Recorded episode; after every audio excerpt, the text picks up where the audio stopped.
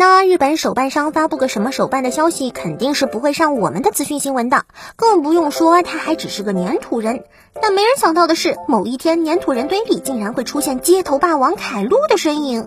毛毛头已经在二次元横扫天下了，大部分知名的美少女都已经被抢占过身体，而现在他又出现在头天然可以被替换的粘土人界，这岂不就是粘土人的末日到了？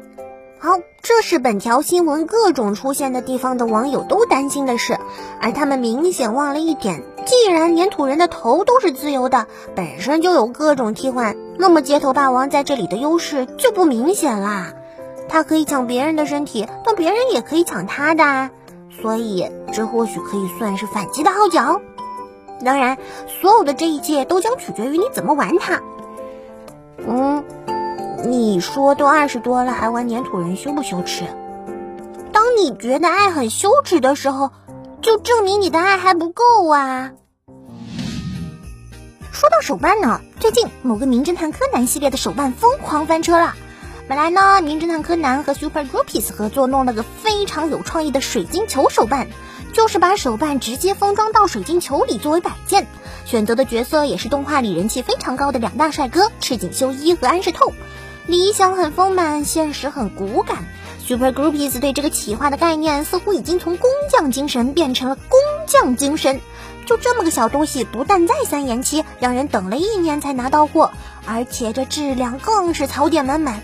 这赤井秀一和安室透也太惨了吧！难怪当不了主角啊。嗯，你说柯南也长这样，还有小哀也是。好吧，这已经超出了我的想象极限了。不过还好的是，Super Groupies 表示这个东西卖大家一万块钱好像是有点过分，所以要是对商品不满意的话，可以包邮包退。而正当有人准备开始退的时候，商业小天才们就出来说话了。想想曾经的邪神 C 吧，后来都涨到什么价了？这种官方正版邪神可有巨大的升值空间啊！这可是财富密码。果然，我们还在第一层，人家就已经在第十层啦！佩服佩服。十月新番《魔女之旅》依靠着不穷的制作和精美的人物，外加一点点香甜的百合气息，获得了不少萌新的关注。在看了两集后，大家都表示相当不错。但就像某些骗狗见误杀的作品和《电锯人》啥的一样，用好像很治愈的开头引人入门后，就狞笑着开始脱下所有的伪装，向人露出邪恶的笑容。而这时候，哪怕你高喊什么什么不要啊，可能也已经来不及了。本次《魔女之旅》就是。不少萌新是冲着治愈来的，结果看到第三集就发现这不是治愈，是治愈啊！就像你打算打扫卫生，开启了网易云，结果地没扫完，心就哇凉哇凉的了，于是引发了相当多的争议。而面对这样的局面，《魔女之旅》的原作者只好站了出来，在推特上进行了针对故事内容的解释。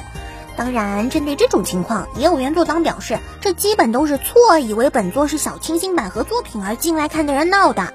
这第三集大家都看了吗？看了的话也来说说吧。虽然十月新番也才刚开始，不过明年的一月新番也已经到了各种宣传的时间。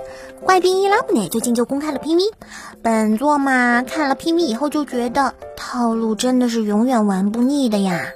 这种故事路数，反正是真的看得够够的了。有病不能找医生，医生治不了怪病，因为怪病都是神神鬼鬼搞出来的。要找奇怪的能解决问题的家伙，才能发现病的真正原因。虽然说动画都是假的，一般也没人信这个。